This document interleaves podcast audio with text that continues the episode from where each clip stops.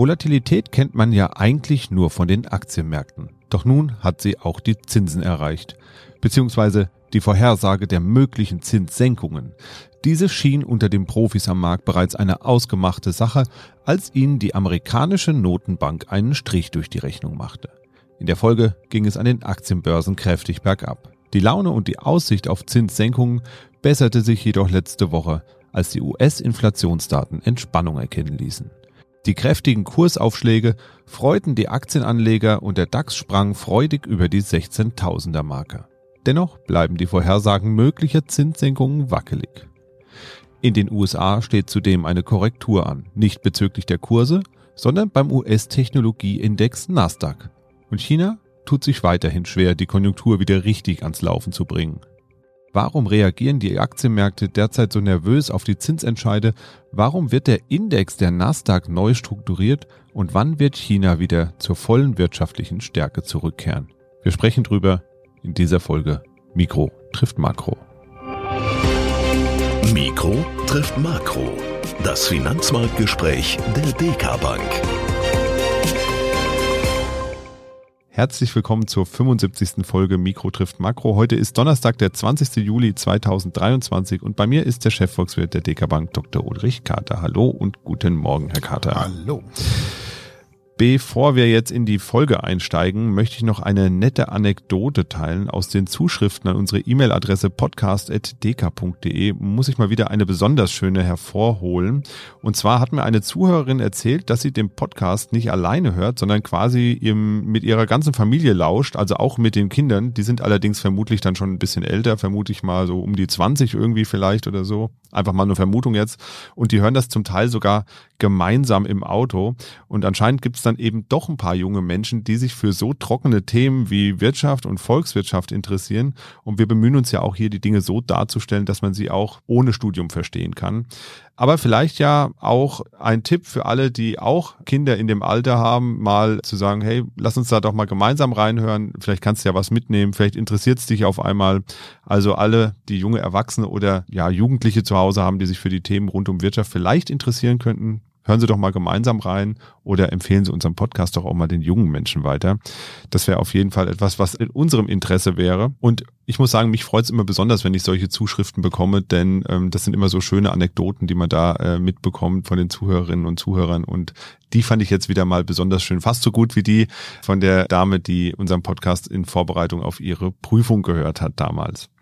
Aber ähm, genug der Anekdoten, kommen wir mal zu den ernsthaften Themen. Herr Kater, wer hätte das gedacht, dass wir uns irgendwann mal damit beschäftigen müssen, dass Zinssenkungsfantasien die Märkte so stark beeinflussen und so stark zu volatilen Märkten führen. Mir kommt so ein bisschen vor, als müssten wir uns erstmal wieder so dran gewöhnen, dass auch Zinsen die Kapitalmärkte und vor allem auch die Aktienmärkte so stark beeinflussen können, wie das in den letzten Tagen und Wochen der Fall war. Irgendwie kennt man es ja auch nicht mehr nach zehn Jahren Null- und Niedrigzinsen, dass da so viel Dynamik drin ist in dem Bereich, oder? Ja, zumal für die allermeisten Leute die Zinsen ja sowas von langweilig sind. Das ist ja was, was man eigentlich so ähm, gar nicht braucht oder auch überhaupt nicht verfolgt. Aber dabei muss man schon sehen, der, der Zins ist, ist, ist auch ein, ein, ein Preis ähm, am Ende wie der in der Bäckerei für Brot oder äh, der Preis äh, für, für, für, für ein Auto. Der Zins ist ein, ist ein Preis für das gesamte Vermögen und das Vermögen in, in Deutschland sind immerhin äh, 8 Billionen Euro, also äh, mehrfaches des Bruttoinlandsprodukts. Also ist der Zins so langweilig wie wichtig. Und was wir äh, seit ähm, Mitte der letzten Dekade erlebt haben, das haben wir in der Finanzgeschichte noch nie erlebt, nämlich dass die Zinsen ja vollkommen verschwunden waren. Ähm, vielleicht mal ein kurzer Rückblick, wo das herkam. Also die Zinsen werden ja gemacht von den Notenbanken. Äh, das allerdings auch nicht willkürlich. Die Notenbanker sitzen jeden Tag vor einer riesigen Anzeigetafel der Wirtschaft und insbesondere eine Anzeige für die Inflation, die wird eben äh, genauestens überwacht dort bei den Notenbanken und ähm, und wenn die Inflation den Zielbereich äh, unterschreitet beispielsweise, dann nämlich öffnet die Notenbank äh, die geldpolitischen Schleusen, dann äh, soll die Wirtschaft angetrieben werden und, und damit eben die Inflation angetrieben wird. Und in den Jahren vor Corona war genau das der Fall. Äh, die Inflation war notorisch im roten Bereich. Äh, und zwar nicht nach oben wie jetzt, sondern eben in die andere Richtung. Da wurde nur viel weniger drüber, drüber geredet. Ja, und das hat vereinfacht gesagt, äh, dazu, die Notenbanken dazu getrieben, die Zinsen eben so ultra niedrig zu machen, dass sie irgendwann ganz verschwunden waren oder teilweise sogar unter Null waren. So, und dann kam Corona. Das war jetzt ein Antreiber der Inflation, ohnegleichen.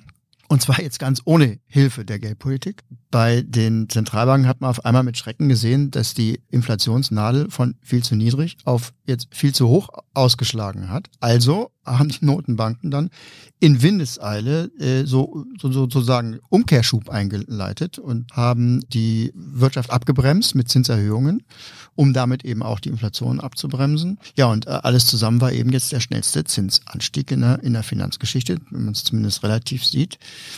Ja, und auf einmal sind jetzt die Zinsen wieder da und durchströmen jetzt das Finanzsystem wieder, bis sie auch jetzt, die kommen jetzt auch langsam dann äh, auf Bankkonten an bei den, bei den Kunden. Ähm, aber wer sagt uns denn, dass dieser Inflationsüberfall nach der Corona-Zeit nicht nur eine ungünstige Kombination eben von Corona-Krise und dann Energiekrise durch den, durch den Ukraine-Krieg war, Wer sagt uns denn, dass es nicht wieder zurückgeht in diese inflationslose Zeit von vor Corona? Äh, ist für diese Situation, in der wir uns jetzt makroökonomisch befinden, gibt es eben kaum äh, historische Beispiele. Es ist eigentlich immer so, dass, dass solche Großwetterlagen äh, im makroökonomischen Bereich eigentlich immer einzigartig sind und man muss vorsichtig sein mit der, mit der Übertragung. Ja, und damit hat man dann auch schon alle Ursachen für diese gegenwärtige hohe Unsicherheit an den Finanzmärkten. Jeder bemüht sich, aus den aktuellen Daten Muster abzulesen, die in die eine oder andere Richtung deuten. Also die Inflation geht zurück ins alte Fahrwasser von vor Corona, viel zu niedrig. Oder die Inflation bleibt eben jetzt, nachdem sie einmal geweckt äh, worden ist, eben hoch. Und die beiden Lager an den Finanzmärkten, die halten sich etwa die Waage, wie die Entwicklung weiter gesehen wird. Und je nachdem, wie dann die aktuellen Daten ausfallen, ähm, erklärt das eben diese Schwankungen, ja, dass dann der gesamte Finanzmarkt mal in die eine Richtung, mal in die andere Richtung läuft. Das ist die Situation, in der wir jetzt sind. Natürlich wird sich die Lage klären. Und das wird dann aber bis ins nächste Jahr rein dauern, bis man dann absehen kann, wo es, wo es dann, dann wirklich hingeht. Und so lange schwanken eben diese Zinsindikatoren an den Märkten sehr stark. Ja, dann schauen wir doch mal drauf auf den aktuellen Stand der Zinsdebatte. Nochmal zur Einordnung und zur Erinnerung. Aktuell liegt der Leitzins der EZB bei vier Prozent und der der FED, also der amerikanischen Notenbank, bei fünf bis 5,25 Prozent. Da gibt's immer so einen Korridor. Das sind ja eigentlich schon ganz amtliche Zahlen, die man wirklich ja auch lange, lange, lange in der Höhe nicht mehr gehört hat. Aber die bange Frage ist ja, und das haben Sie ja eben schon angesprochen, reicht es jetzt mit den Zinserhöhungen, beziehungsweise ab wann geht's bergab? Weil das ist ja das, was auch wiederum die Aktienmärkte dann umtreibt, im Hinblick auf die Kurse eben weiter zu steigen. Also gehen wir wieder raus aus der Rezessionsangst langsam oder bekommen wir eine Rezession? Mhm. Ja, es gehört eben auch zu diesen Unsicherheiten dazu, gegenwärtig, wie stark eben die bisherigen Zinserhöhungen jetzt bereits wirken. Auch das ist nichts, was man mit dem ähm, Millimeter-Messgerät auf den berühmten Millimeter genau eben messen kann. Wir haben viele Felder, auf denen haben wir schon enorme Bremswirkungen, können wir schon feststellen also etwa Bauwirtschaft oder die Kreditvergabe insgesamt, auch die Nachfrage nach Investitionsgütern, das ist ein weltweites Phänomen, die ist in der Flaute. Das merken beispielsweise besonders die deutschen Firmen, wo der Auftragsbestand äh, in der Industrie jetzt äh, auf 7,2 Monate geschrumpft ist. Das haben wir in dieser Woche gemeldet bekommen. Vom halben Jahr waren das noch äh, über acht Monate. Also diese Bremswirkungen, äh, die ähm, sind da und das sind auch genau die Wirkungen, die die Notenbank sehen will. Gleichzeitig hat sie aber auf ihrem großen Anzeigetafel eben auch viele Anzei andere Anzeigen im Blick. Wenn es beispielsweise eben jetzt bei dieser bei diesem Bremsmanöver eine Betriebsstörung im Bankensektor äh, geben sollte, weil jetzt etwa die Zinsausgaben zu stark ansteigen oder weil eventuell sogar Kreditausfälle eben zu stark werden in, in diesem Bremsmanöver. Wir sehen das schon, dass die Kreditausfälle nach Corona natürlich sehr niedrig gewesen, aber jetzt deutlich ansteigen. Wenn sowas passieren würde, dann würden diese jetzt äh, in Bewegung befindlichen Bremswirkungen der Geldpolitik auf einmal enorm verschärft werden, also potenziert werden und das möglicherweise über den Punkt hinaus, der überhaupt notwendig ist. Das sind alles diese Dinge, die halt in so einem wirklich harten Manöver, was die Geldpolitik der Wirtschaft zurzeit zumutet, beachtet werden müssen, mehr oder weniger von Woche zu Woche. Man muss sagen, bisher läuft diese Einbremsung, was wir an jetzigen Daten haben, von Wirtschaft und Inflation ohne größere Schäden im Maschinenraum. Das Ergebnis, was man haben will, wird auch erreicht, also weniger Emission von Inflation, wenn wir das mal so äh, bezeichnen dürfen. Ja, und weil das alles vernünftig läuft, ist schon jetzt langsam die Frage zu stellen, ob es nicht mit dem Anziehen der geldpolitischen Bremsen jetzt eine Pause äh, verdient hat, um jetzt zu sehen, wie der Betrieb eben weiter reagiert. Und das ist genau das, was äh, zurzeit auch auf der Tagesordnung steht. Und das ist auch unsere Erwartung. Wir glauben, dass es jetzt noch eine letzte Zinserhöhung in Europa geben wird, noch eine in den USA. Und das war's dann erstmal. Und dann dürfen wir alle mal bis 200 zählen, und zwar in Tagen, um dann im Frühjahr zu entscheiden, ob eben diese Reparatur der Wirtschaft, nämlich eine Fehlfunktion bei der Inflation, ob diese Reparatur bei laufendem Betrieb, ob die geklappt hat. Aber wie gesagt, das ist eine, eine, eine Thematik aus dem äh, nächsten Jahr. Normalerweise sind es ja auch eher die Konjunkturdaten, die so die Ausschläge geben an den Aktienmärkten. Da fehlen aber so ein bisschen die Impulse aktuell. Auch wenn jetzt zum Beispiel die US-Inflation ja dafür gesorgt hat, dass man die Sache wieder ein bisschen positiver sieht. Das ist das, was Sie eben angesprochen haben. Es wird wahrscheinlich nur noch eine Zinserhöhung geben auf beiden Seiten. Ist es trotzdem so, dass wenn man mal äh, sich so ein bisschen umschaut, dann gibt es immer wieder Studien. Unter anderem jetzt habe ich eine gefunden von der Universität in Michigan beispielsweise. Die veröffentlicht nämlich auch ein Konsumklima regelmäßig des US-Marktes und das war wieder überraschend positiv, denn da stand drin, dass trotz überraschend stabilem Arbeitsmarkt und aufgrund der rückläufigen Inflation sich die Einkaufslaune verbessern würde. Das klingt schon wieder schwierig für die meisten Menschen da draußen, wenn man nämlich hört, dass trotz stabilem Arbeitsmarkt das Konsumklima steigt. Müsste es nicht gerade umgekehrt sein, dass wegen des stabilen Arbeitsmarktes das Konsumklima steigt? Ja, das ist alles äh, ein bisschen verwirrend und dreimal um die Ecke gedacht. Dahinter steckt, dass ein zu starker Arbeitsmarkt, äh, der ja eigentlich Vertrauen sät, äh, Konsumvertrauen auch erwiesenermaßen gebracht hat, ein zu starker Arbeitsmarkt dann aber wieder ins Gegenteil umschlagen könnte, weil die Notenbank zu weiteren Bremsmanövern danach gezwungen sein könnte. Also es, es hier gilt eben bei diesem ganzen Bremsmanöver die Botschaft dieses alten englischen Märchens von Goldilocks, dass der Brei eben nicht zu kalt und nicht zu heiß sein darf. Die Wirtschaft also nicht zu schnell und nicht zu langsam laufen darf. Äh, die Makroökonomen lieben ja diese Vorstellung von einem, von einem Gleichgewicht. Ja, der, der Wagen fährt zügig durch die Kurve, aber ohne zu schnell zu werden und aus der Kurve rauszufliegen. Aber auch eben nicht zu langsam. Auch nicht zu langsam, weil man möchte ja schon äh, zügig von A nach, nach B kommen. Und dieses aus der Kurve rausfliegen, das ist ja eine, eine, wäre eine Überhitzung der Wirtschaft, die passiert leider eben äh, genauso häufig wie eben das Gegenteil, eben eine Rezession. Und deswegen muss man eben auf dieses Gleichgewichtige, auf diesen, auf diesen mittleren Weg, auf den muss man eben achten, dass man da drauf bleibt.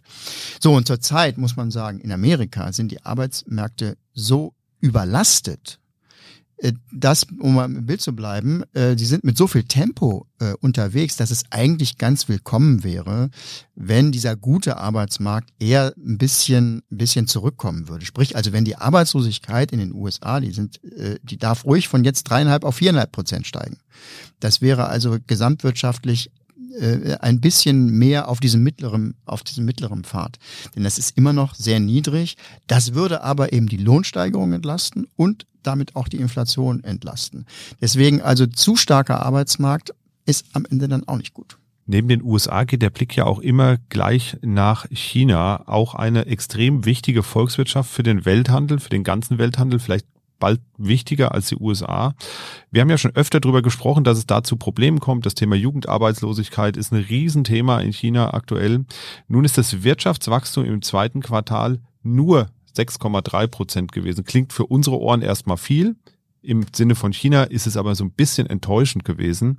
Und China tut sich irgendwie so ein bisschen schwer, nach diesen ganzen Lockdowns und allem, was da war, wieder zu dieser alten wirtschaftlichen Stärke zurückzukehren und wirklich der Motor für den Welthandel zu sein. Woran hängt es denn? Eigentlich ist doch alles wieder so weit angelaufen. Die Lieferketten sind wieder hochgefahren. Ich habe jetzt gelesen, die Containerpreise sind so niedrig wie selten. Also eigentlich müsste doch da jetzt alles wieder so langsam anlaufen. Eigentlich ja, eigentlich ja. Aber selbst selbst die chinesische Regierung hat ja äh, jetzt in den äh, letzten Wochen die Bevölkerung auf harte Jahre eingeschworen. Das heißt, dass in China die Dinge eben nicht mehr so schnell vorangehen wie in den letzten Jahrzehnten und dass handfeste Probleme aufgetreten sind, die man auch nicht so, so ganz so leicht äh, wegkriegt. In China sind, sind einige Dinge aus der Kurve geflogen. Äh, der Immobilienmarkt ist so überhitzt gewesen in den letzten Jahren und das hängt einer Wirtschaft ganz lange nach. Können die Chinesen mal nach Japan gucken, wie äh, eine äh, geplatzte Immobilienblase, die die Wirtschaft ganz lange negativ beeinflussen kann und, und China versucht ganz äh, langsam die Luft rauszulassen aus dieser äh, überhitzten Immobilienmarktlage, aber die Kredite lasten eben schwer auf der Wirtschaft weiterhin. Darüber hinaus ist auch die Frage, ob die ganze Konstruktion des chinesischen Wirtschaftsmotors immer äh, noch so die richtige ist. Die Wirtschaft ist ja immer noch auf die Produktion von Exportgütern ausgerichtet. Dabei müsste im Land selber viel mehr konsumiert werden. Und zwar nicht nur Güter, sondern eben auch Dienstleistungen, wenn eben die Entwicklung weitergehen sollte. Jetzt traut man sich aber nicht, die Löhne zu erhöhen, weil dann ganz als Begleiterscheinung ähm, auch automatisch die Importe von Konsumgütern natürlich stark steigen würden und man den Außenhandelsüberschuss, das war ja das, das Herzstück der, der bisherigen Entwicklung, der würde sich dann äh, verringern oder sogar in Luft auflösen. Und wenn man dann den Außenhandelsüberschuss verliert, dann ist China automatisch abhängiger vom internationalen Kapitalmarkt. Gegen den hat man sich ja auch mit äh, Absicht abgeschottet. Also die ganze Konstruktion des chinesischen Entwicklungsmodells äh, ist für die letzten Jahrzehnte gut gewesen, aber muss sich ändern. Und ja, diese makroökonomischen Ungleichgewichte zusammen mit dieser Vorstellung von Wirtschaftslenkung, die ja immer noch äh, Chinas äh, Entwicklungsweg bestimmt, ähm, insbesondere bei den Technologieunternehmen haben wir das ja jetzt gesehen, also diese, diese Konstellation, die erzeugt doch Störgeräusche ähm, und an denen hört man eben, dass der Motor nicht mehr so rund läuft, wie das in den letzten Jahrzehnten der Fall gewesen ist. Das Wachstum liegt eben nicht mehr bei 10 oder 11 Prozent, auch nicht mehr bei 7 oder 8 Prozent, sondern nur noch bei 5 Prozent oder 4 oder 3.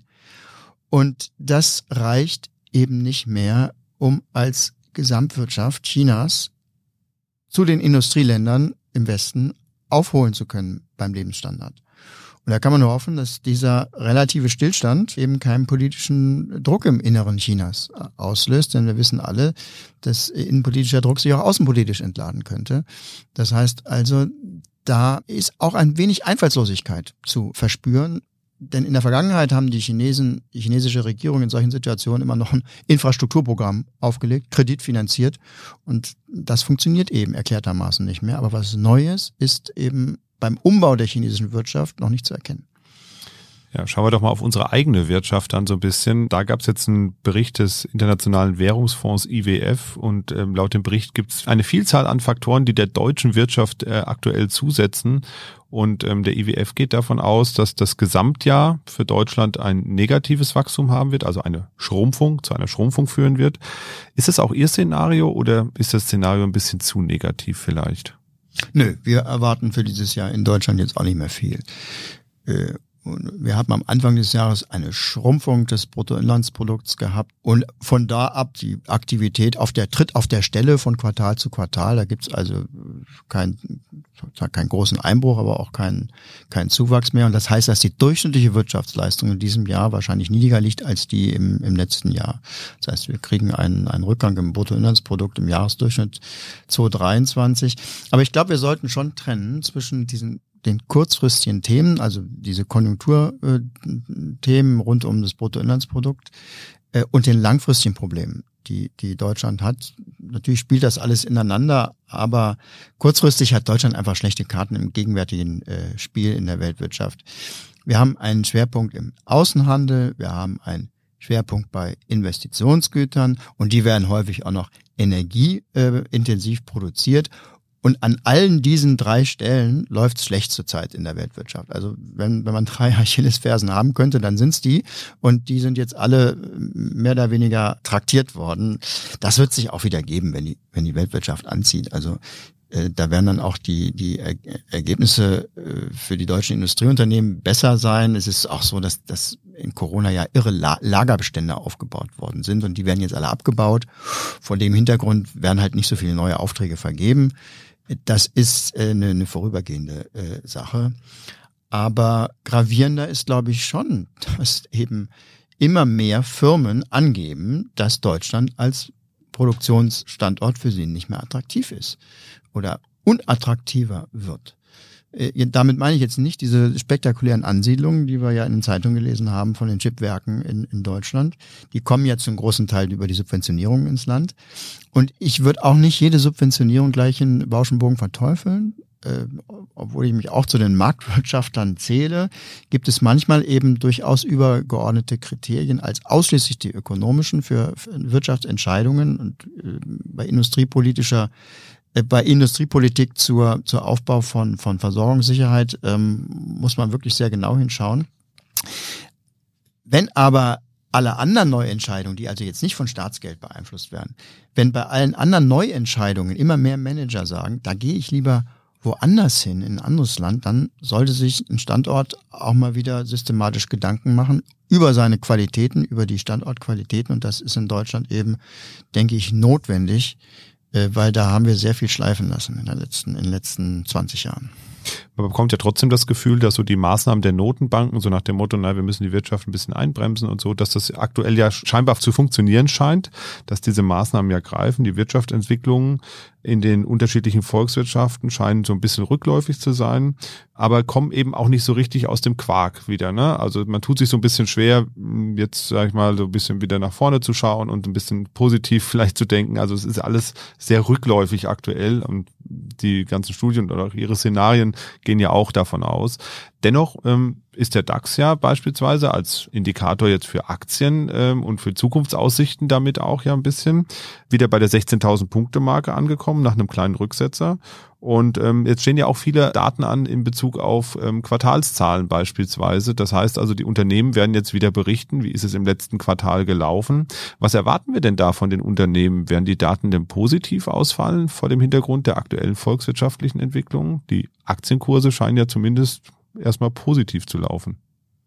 An den Märkten ist immer die eine Frage, was wird an Daten gemeldet? Aber die andere Frage, die ist genauso wichtig, was ist in den bisherigen Erwartungen und damit ja auch in den Kursen schon drin? Deswegen kann es durchaus sein, dass eine schlechte Meldung rauskommt, Unternehmensgewinne beispielsweise äh, rückläufig sind oder sonst eine äh, Industrieproduktion schlecht gemeldet wird, aber paradoxerweise die Kurse steigen dann ist mit ziemlicher Sicherheit eine Situation vorhanden, wo die Erwartungen an den Märkten noch schlechter gewesen sind. Und wir haben einfach eine ganze Hucke voll negativer Erwartungen im letzten halben Jahr und im letzten Jahr ja auch noch in die Kurse eingepreist gehabt. Das ist ja die Story diesen Jahres, dass da eben eher der extreme Pessimismus ausgepreist worden ist. Aber es ist immer noch Pessimismus und Vorsicht in den Kursen drin. Und äh, das ist bemerkenswert, dass sie sich trotzdem eben bei diesen Befürchtungen, die überall an den Märkten noch vorhanden sind, dass sie sich so gut gehalten haben. Also wenn man das mal in Zahlen ausdrückt, in Amerika wird für, für einen großen breiten Index, für den S&P immer noch für den Rest des Jahres ein Rückgang von neun Prozent bei den Gewinnen jetzt bereits erwartet. Und das ist auch in die Kurse eingepreist. Ähm, großer Teil kommt aus den Energie- Unternehmen jetzt, die haben natürlich in den Zeiten der hohen Energiepreise äh, sehr viel Gewinne aufbauen können, aber das geht natürlich jetzt zurück, weil die Preise sind ja zusammengebrochen, die, die Energierohstoffpreise. Deswegen tragen die auch einen ganz großen Teil an diesen neun Prozent Rückgang bei. In Europa äh, sind wir sogar bei 13 Prozent an negativen Gewinnerwartungen. Auch hier ein großer Teil aus den Energiethemen. Also wir haben da schon immer noch eine große Portion Pessimismus drin und es ist wieder zu erwarten in der laufenden Berichtssaison, die ja gerade beginnt, dass dieser Ausmaß, dieses Ausmaß an Pessimismus wahrscheinlich schon wieder übertroffen wird von den Unternehmen. Das bedeutet, ja, wir haben keine tolle Gewinnentwicklung, aber es ist eben nicht der befürchtete Einbruch. Wir haben es jetzt schon gesehen bei den ersten Meldungen. US-Banken haben berichtet und die großen Banken haben Rekordgewinne eingefahren, auch Gewinne überhalb der Erwartungen. Und ähm, das deutet übrigens auch auf ein Branchenthema hin. Finanzsektor, gerade der Bankensektor, hat viel Potenzial, wenn einmal diese äh, Zinsanstieg verarbeitet ist. Das wird auch im nächsten Jahr zu sehen sein, ob es eben noch negative Rückwirkungen gibt. Aber wenn die, der Bankensektor sich an das hohe Zinsniveau gewöhnt hat und die Rückwirkungen in der Wirtschaft dann auslaufen, dann äh, ist für gerade für die für die Bankenbranche dann äh, nach wirklich ja fast 20 Jahren äh, extremer Belastung ja, seit der Finanzkrise dann ist mit dem positiven Zins dann wirklich auch äh, wieder der Weg offen zu höheren äh, auch höheren Kursniveaus. Ja, das ist der Ausblick. Es kommt entscheidend im zweiten Halbjahr jetzt darauf an, dass die dass dieses Gleichgewicht, was ich ja auch schon angesprochen habe, erhalten bleibt, dass die Bremswirkungen, die jetzt durch diese Zinsanhebung äh, passieren, dass die einigermaßen geordnet ablaufen, dass wir also keinen großen Konjunktureinbruch bekommen, dass die Inflation weiter zurückgeht äh, und dass wir dann wieder Aussicht haben auf auch höhere Wachstumsraten in den nächsten Jahren, äh, dann bleiben die Kurse in jedem Fall äh, von diesem Niveau aus erhalten und gehen dann nach oben denn die Bewertungen sind ja nach wie vor nicht hoch. Wir haben nach wie vor einen sehr guten Ausgangsposition für das, was Aktien in den Portfolios, das heißt in den Sparentscheidungen der privaten Haushalte auch nur leisten sollen, nämlich für die nächsten zehn Jahre eine vernünftige Wertentwicklung. Das wäre problematisch, wenn wir gerade jetzt auf dem Hochpunkt von der Aktienmarktblase wären, aber das ist absolut eben nicht der Fall, sondern die Bewertungen der Aktienunternehmen, gerade in Europa, sind unterdurchschnittlich und damit eine, eine sehr gute Basis eben für diese nächste Dekade aus Sicht der, der äh, Aktienanleger. Ja, auf jeden Fall immer wieder spannend, dass vor allem ja die Erwartungen so wichtig sind für die Aktienmärkte und ähm, das, was da eben in den Kursen vielleicht schon verarbeitet ist und dann erstmal wieder sich äh, vielleicht eine Kursentwicklung Bahn bricht, nachdem klar wird, okay, so war es jetzt wirklich, weil das weiß man ja immer erst hinterher, wie es so schön heißt.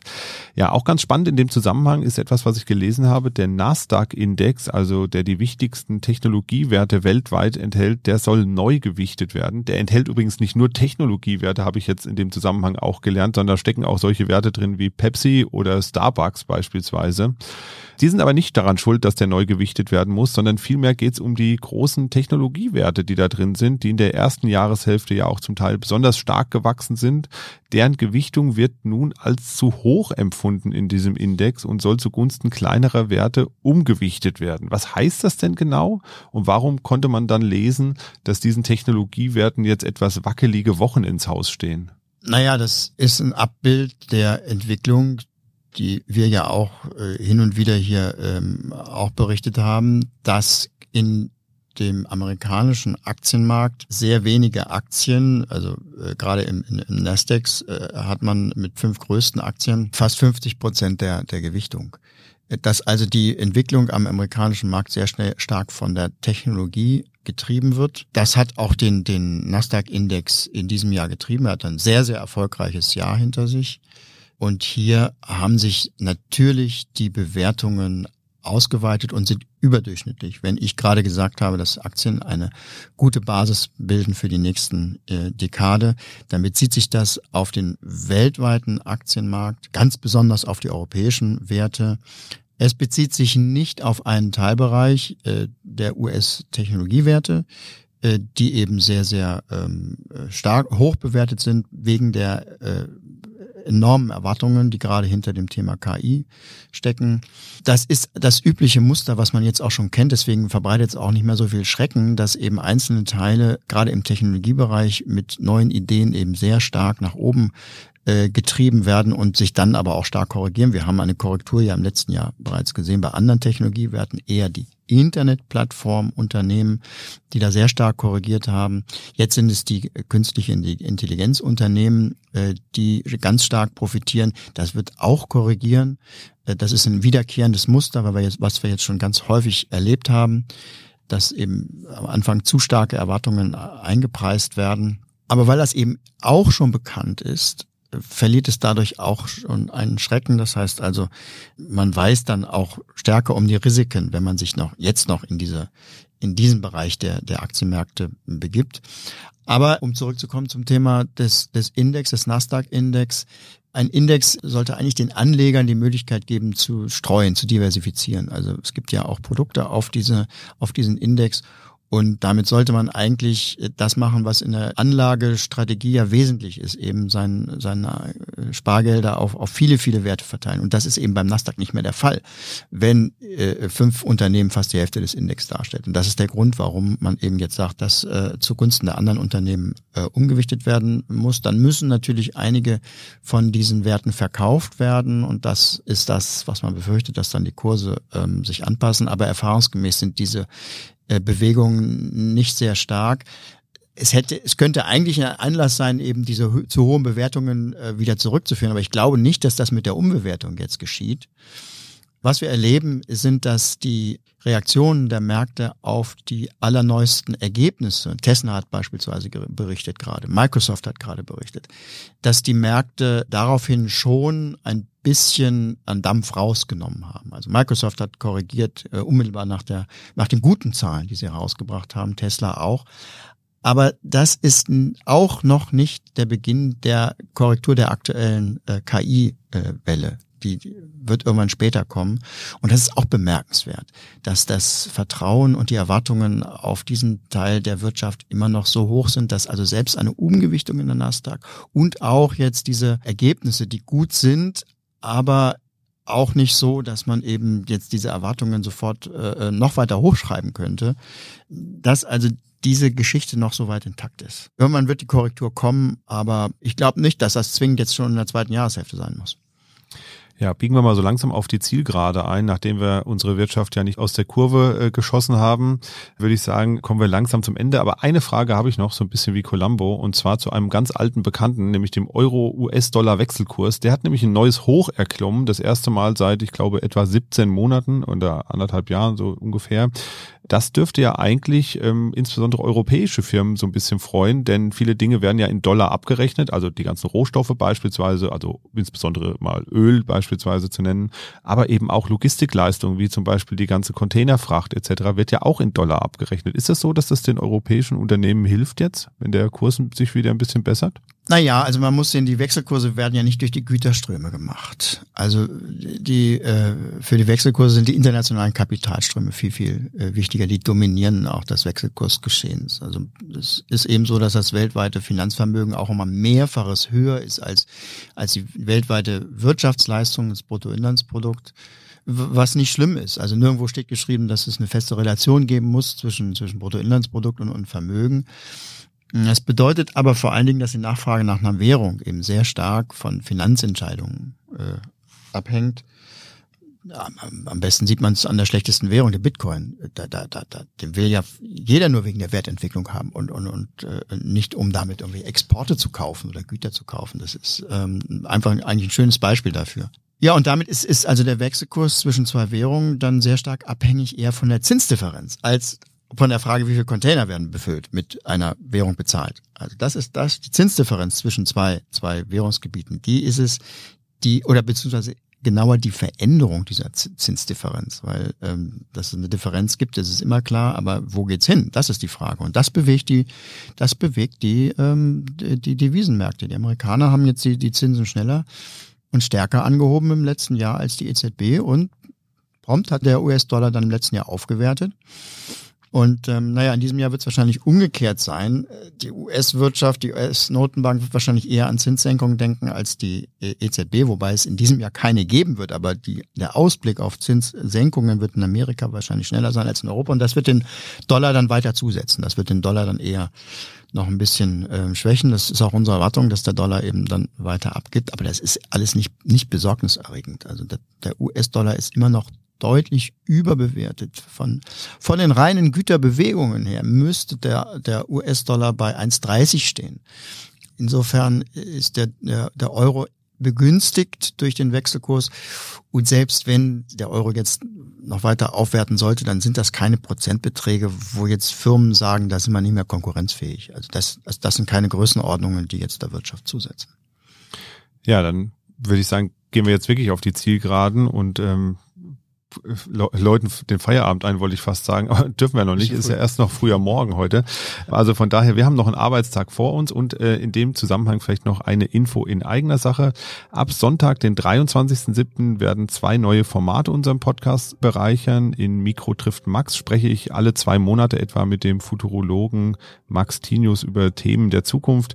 In der ersten Folge geht es darum, wie wir Zukunft gestalten können und warum wir manchmal auch so negativ in die Zukunft schauen.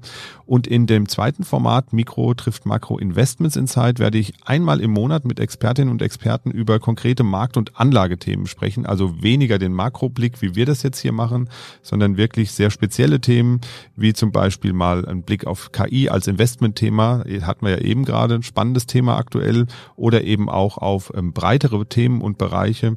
Da spreche ich zum Beispiel in der Pilotfolge jetzt dann am 26.07. mit Christoph Witzke. Er ist Kapitalmarktexperte, der mich auch durch das Format ein bisschen begleiten wird über die Funktionsweise und den aktuellen Status der Rentenmärkte. Und wenn Sie Fragen haben oder Anregungen oder auch mal eine Anekdote teilen wollen, dann lassen Sie uns gerne eine Nachricht zukommen. Sie finden uns einerseits auf den gängigen Social Media Plattformen oder Sie schreiben uns einfach eine E-Mail an podcast.dk.de. Und wir befreuen uns natürlich auch über Bewertungen auf iTunes. Dort können Sie ein paar Sterne hinterlassen, aber auch gerne ein paar Zeilen schreiben und uns hoffentlich eine positive Bewertung geben. Das war's von uns für heute. Machen Sie es gut und bis bald. Tschüss. Mikro trifft Makro ist ein Podcast der DK Bank. Weitere Informationen zur DK Bank finden Sie unter www.dk.de-dk-gruppe.